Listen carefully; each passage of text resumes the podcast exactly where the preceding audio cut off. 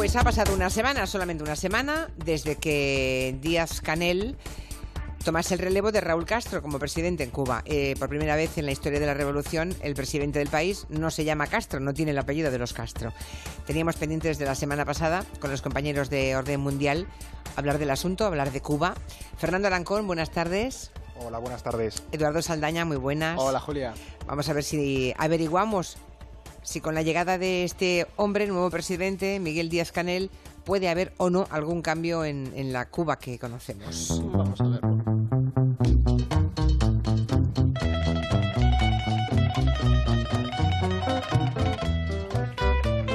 Antes de entrar en más disquisiciones, nos falta la, la primera, ¿no? La previa, que es saber quién es este hombre, quién es Díaz Canel.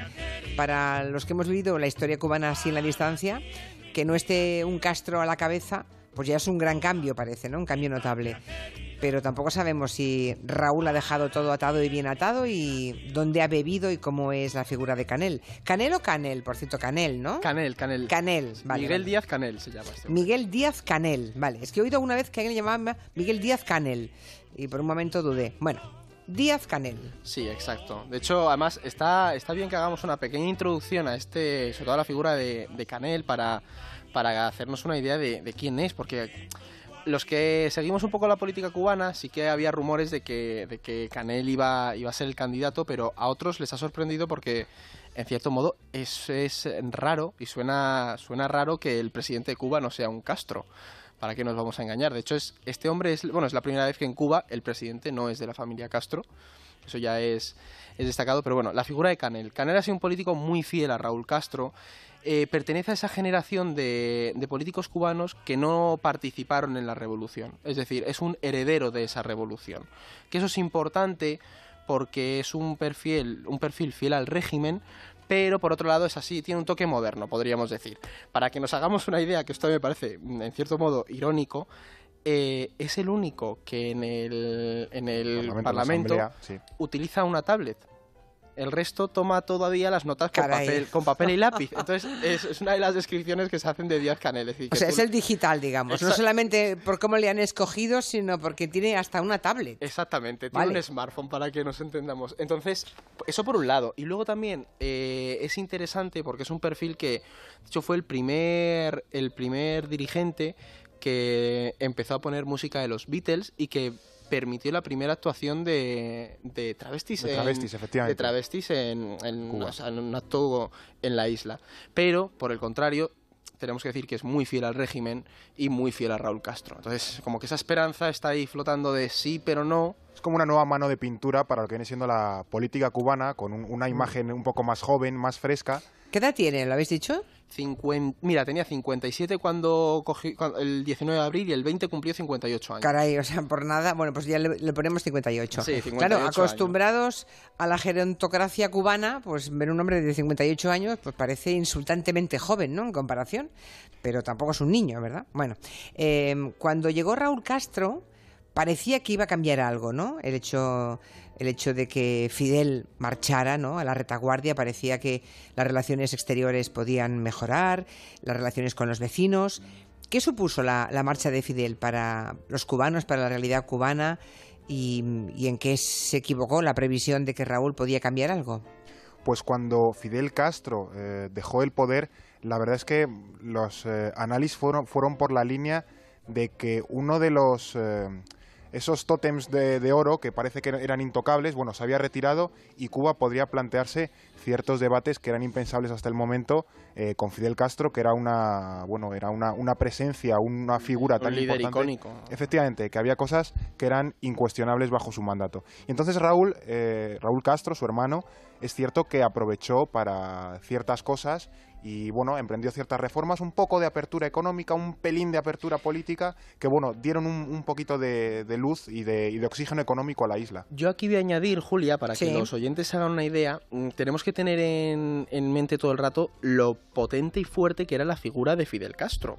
Porque Fidel Castro fue un líder que mantuvo las relaciones con la Unión Soviética, pero que cuando se cayó la Unión Soviética entró en la etapa especial esta y o sea, ese periodo de los 90 en la que hubo una hambruna muy fuerte en Cuba.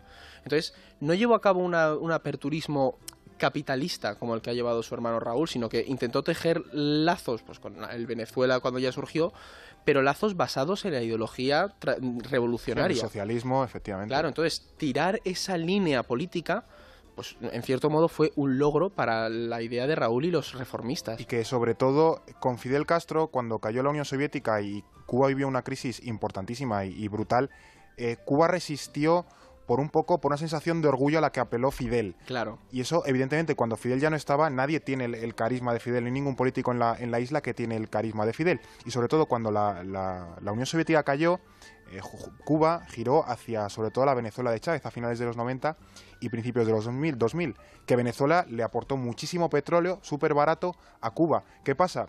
Que también la, izquierda en América Latina ha ido perdiendo muchísimos presidentes y esta es una situación bastante desastrosa y Cuba como que tiene que saber otra vez eh, adaptarse a la nueva situación y al nuevo escenario. Es que el comercio con Venezuela era el 21% del PIB en 2016. Mm. Sí, sí, la ayuda, la ayuda que Venezuela prestó, eh, prestó mm, fue enorme, ¿no? En la época chavista, además. claro, petróleo muy barato y, por ejemplo, Cuba lo que hacía para ganar eh, recursos económicos era exportar, entre comillas, médicos. Sí. Los médicos iban fuera de Cuba y ya, por ejemplo, a Venezuela, otros países latinoamericanos, países africanos, y Cuba se quedaba con parte del sueldo de esos médicos y así obtenía recursos económicos. Exacto. era un poco esa, esa lógica ¿no? que seguía el... Mm, eso es, digamos, lo que, eh, lo, que ocurre en la época Fidel, en la época Raúl Castro hay esa pequeña apertura.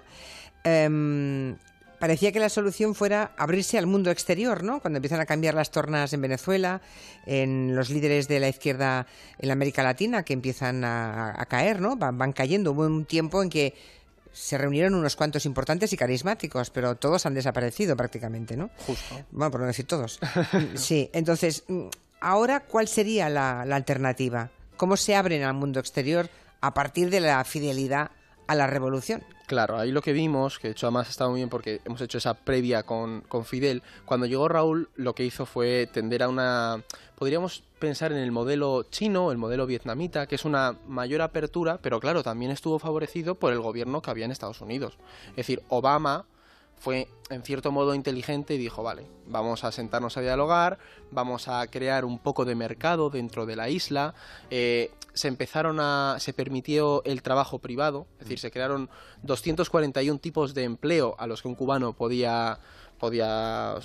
Que son los llamados cuentapropistas, como autónomos, por así decirlo. Antes, por ejemplo, en, en La Habana creo que había como 100 paladares. Los paladares son los restaurantes para nosotros, o sea, un restaurante normal. Pero en 2010 creo que había unos 1000 o 2000 paladares. Entonces, ¿qué pasa? Que la gente empezó a abrir restaurantes, empezaron a tener eh, casas de huéspedes, lo que antes aquí eran casas de huéspedes, pequeños hostales, que, o sea, empezó a haber un mercado dentro de, Cuba y sobre todo el boom un incipiente capitalismo de pequeño empresario, emprendedor, digamos. Pequeño, pero no olvidemos, Julia, el boom del turismo cubano. Claro. Y a quién pertenece ese boom del turismo cubano. Entonces, como que también es cierto que el propio gobierno, las Fuerzas Armadas Revolucionarias, vieron una solución a nivel de ingresos en este aperturismo. Porque aquí no hay que olvidar, por ejemplo, que en términos económicos, Estados Unidos a día de hoy es unas 200 veces más potente que Cuba. O sea, Estados Unidos son como 200 Cubas a nivel económico.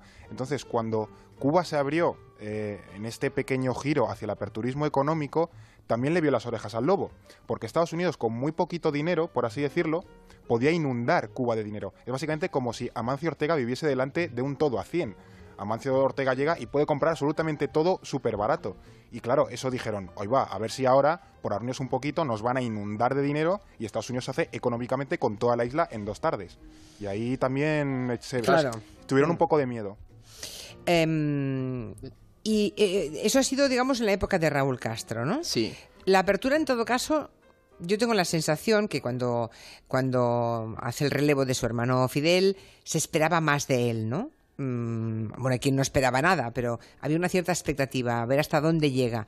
Es verdad que Obama fue a Cuba, pero no ha acabado de, de concretarse una cierta esperanza de apertura que tenía mucha gente, ¿no? No, de hecho es ¿Por que... Qué no, ¿Por qué no se ha abierto? es que es muy buena pregunta, porque hay un problema que tenemos que, entender en Cuba, y o sea, hay una serie de, de obstáculos que no han permitido esta apertura. Por un lado es eh, el que la apertura se ha basado mucho en el sector turístico y dentro y esta apertura no ha, no se ha diversificado a nivel social. ¿Qué ocurre? Que al abrir ese sector turístico ha habido una minoría que se, ha, que se ha visto favorecida por la entrada de esa divisa, pero luego tenemos un montón de cubanos que viven directamente 25 veces por debajo del resto. ¿Por qué? Porque para los oyentes que no lo sepan, en Cuba hay dos monedas. Hay una que es la que utilizamos los turistas, tú vas allí y pagas pues, con el CUC que se conoce, que es como está anclada al dólar, pero luego hay una moneda cubana que es el peso, el peso cubano, que es 25 veces más pequeña. Entonces tienes como dos realidades.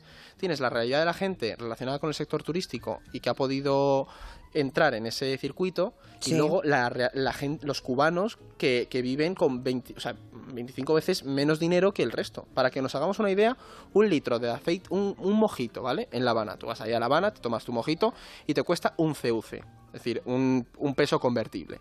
Bueno, pues el salario mínimo en Cuba es de 8 pesos convertibles. Ocho mojitos. Claro, ocho Tremendo, mojitos es el salario mínimo en Cuba. Entonces, ¿qué pasa? Que esa... ¿Y cuando ellos quieren tomar su mojito también les cuesta esa cifra? Claro, si eso no Quiero si- pensar que, que hay precios distintos para los turistas que para ellos. Exactamente, pero el problema es hasta qué punto puedes tú mantener ese sistema en una ciudad como La Habana, que cada vez recibía más turistas, Claro. en una zona como Trinidad, una ciudad que es está- está llena de- del sector turístico. Entonces, los cubanos al final, algunos cubanos están quedando renegados en ese sistema. ¿Qué ocurre? Que tienes el- la necesidad de ir abriéndolo, pero luego te das cuenta de que es muy difícil de controlar. Y la visita de Obama, porque yo recuerdo, hombre, que ocupó muchísimo espacio en los medios de comunicación, se le dio muchísima relevancia después de, años de ah, enfrentamientos agudísimos, que de pronto un presidente americano vaya a Cuba, pues claro que tiene impacto mediático ¿no? y político. ¿Qué supuso aquello?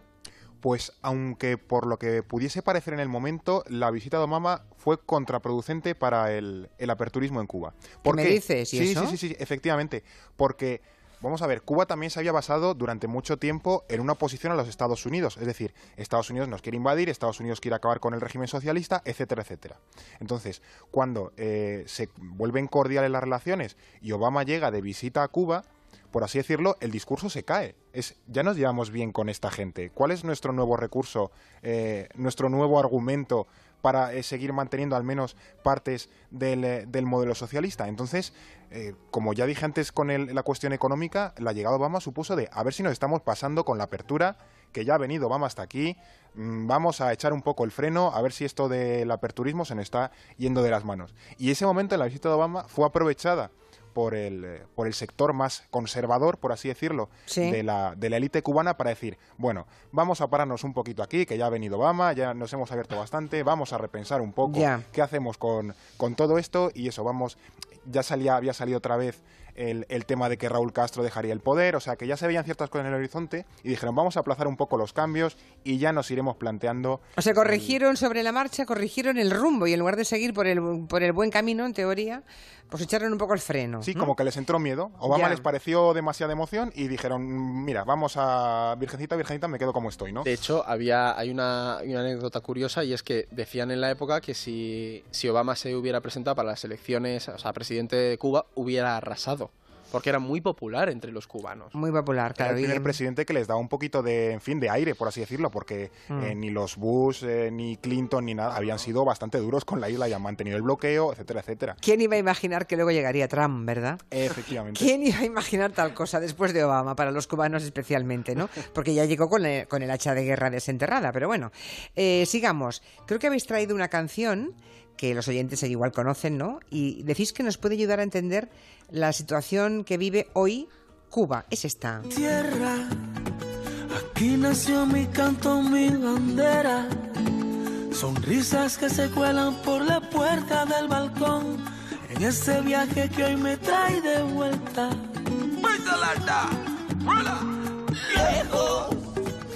Muy buena la canción, por cierto, muy bueno el ritmo y muy buena la letra. Dice que hay algo que te trae de vuelta, de vuelta a Cuba se supone, ¿no? Exactamente. ¿Por qué esta canción? Pues esta canción, Julia, bueno, estos son Orisas, que el- pues fue una canción que tuvo bastante tirón en su día, y es una canción que si uno ve el videoclub, el, el videoclub, el videoclip, perdón, y- Si eso ya no existe. el blockbuster, Exacto. si uno ve el videoclip y escucha la música, eh, nos, nos da unas pinceladas de la realidad de Cuba. Primero, Orisas representa esa nueva generación, eso ese estrato social regeneracionista, es decir, son gente de éxito que viaja por el mundo, cubanos, que no se llevan del todo mal con el régimen, pero que sí tienen cierto toque crítico con cosas que habría que arreglar. Y luego en el videoclip es muy interesante, primero, la letra tenemos esa añoranza de Cuba, es decir, apela a los expatriados, a la diáspora cubana, que es muy potente.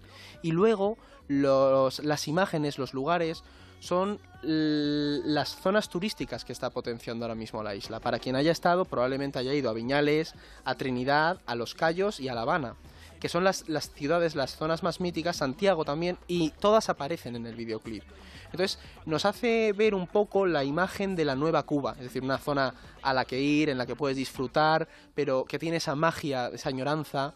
Entonces es un, es un videoclip y una canción que dentro de toda esa lógica es, muy bonito. a mí es que me gusta mucho. Son, mensajes que con Fidel probablemente no se hubiesen podido hacer. Exactamente. Porque Fidel hubiese ahí puesto la mano y decir, no, eh, Cuba es socialismo, Cuba es esta ortodoxia y Cuba tiene que ir por aquí. Entonces ahora, bueno, están buscando como nuevas formas de venderse, de, encontrar esa Cuba atractiva, esa Cuba, esa Cuba exótica. ¿no? Eso que siempre se ha dicho de hay que visitar Cuba antes de que desaparezca este sistema, como, como que visita un poco un parque temático del pues socialismo. Sí, lo he oído muchas veces, claro, es verdad. Pues ese tipo de cosas es la que se empiezan a intentar explotar para fomentar el, turismo. De hecho, además, hay una cosa interesante también en esta canción y es que, eh, bueno, de hecho empieza con, dice viejo, o sea, lo hemos oído ahora mismo, y apela en cierto sentido a las tres generaciones que vemos en Cuba. Esa, esa generación de la revolución, luego la generación que naciste en una revolución que ni te va ni te viene, pero bueno, es tu sistema, y luego Orisas y la gente que lo escucha son esos jóvenes que en cierto modo ven a lo mejor los, las fotos que le mandan sus primos desde Miami,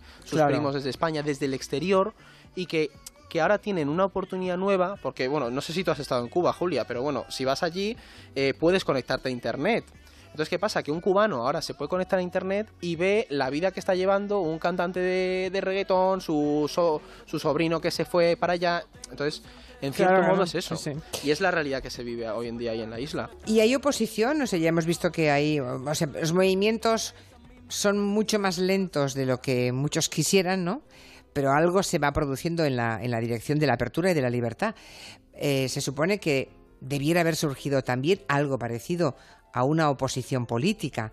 No sé si la llegada de Díaz Canel hace eh, presumir que tal cosa puede ocurrir. ¿Ha mejorado la vida política cubana?